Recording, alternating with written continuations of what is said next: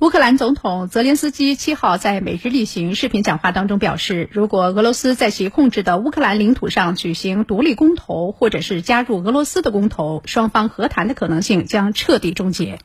泽连斯基表示，最近每周都有越来越多的报道称，俄罗斯正准备在乌克兰南部被其控制的地区进行非法公投。他强调，一旦此类公投举行，乌俄谈判的大门就将永远关闭。泽连斯基在讲话中还表示，乌军在顿巴斯地区的战斗非常艰难。乌军在顿涅茨克地区的阿夫季耶夫卡、巴赫穆特等热点地区投入了最多兵力，伤亡也最为严重。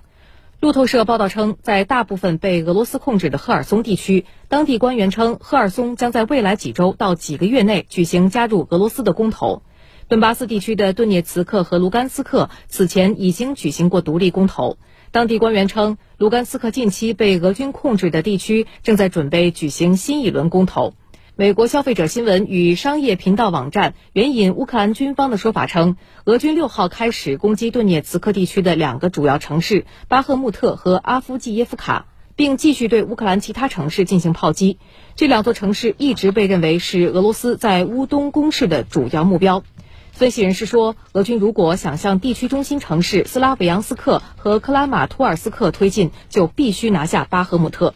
而英国国防部认为，俄在乌克兰的军事行动即将进入一个新阶段，因为大部分战斗已经转移至乌西南部的赫尔松。据英国天空新闻网七号报道。英国防部公布的情报显示，俄罗斯军队正向赫尔松方向集结。与此同时，乌克兰军队在其南部地区越来越频繁地瞄准桥梁、弹药库和铁路，包括连接赫尔松和俄罗斯控制的克里米亚之间的具有战略意义的铁路。